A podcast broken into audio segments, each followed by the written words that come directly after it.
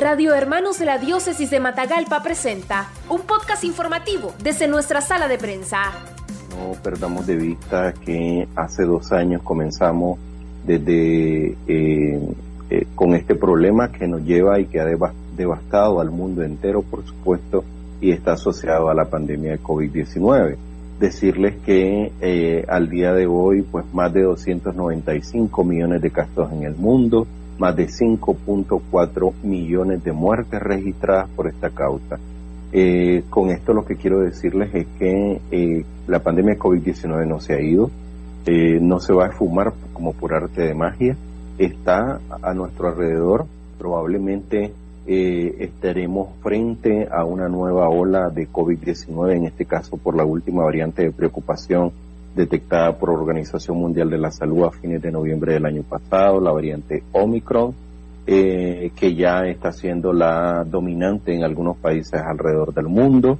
y eh, que eh, nos está dejando más que claro que pacientes vacunados con una vacuna, con vacuna completa o con incluso refuerzo, igual pueden marcar positivo. Recordemos que los grupos vulnerables siguen siendo los mismos, aunque para esta variante parece ser que eh, hay un grupo eh, en particular que está mostrando un mayor número de casos en relación a olas anteriores que tiene que ver con el grupo pediátrico. Eh, recordar e insistir en que la vacuna es clave, que todos deberíamos de tener ya a estas alturas o una dosis o un esquema completo o incluso refuerzo. Las medidas de prevención del contagio siguen siendo las mismas, que aunque hay otros ensayos y estudios que están en curso, en marcha, eh, están sobre todo orientados al paciente grave, al paciente hospitalizado, para bajar sus tasas de mortalidad en pacientes que están gravemente enfermos, que las vacunas no tienen una, tiene, todas las vacunas siguen siendo seguras y eficaces, la eficacia varía de vacuna a vacuna, pero todas ellas van a ser mucho mejor que no tengamos vacuna, por supuesto, porque la inmunidad natural que nos da la enfermedad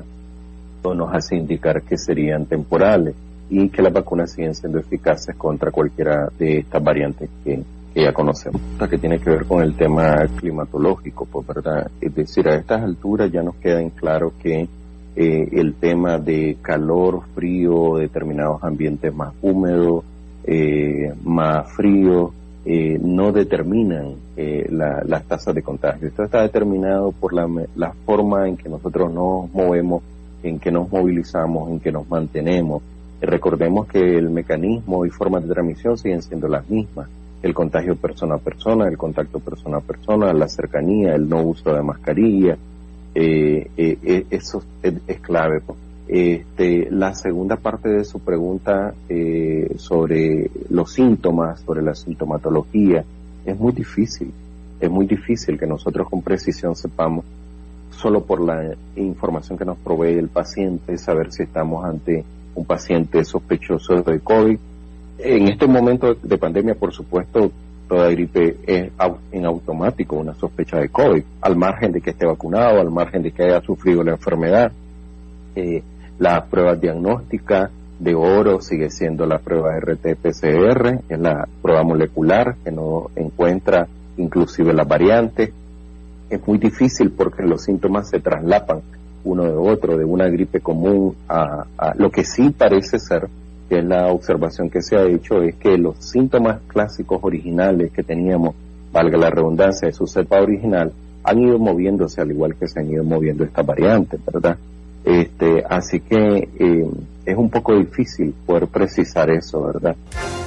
Noticias breves, veraz y objetivas en los podcasts informativos de Radio Hermanos. Búscalos en nuestro Facebook, Radio Hermanos.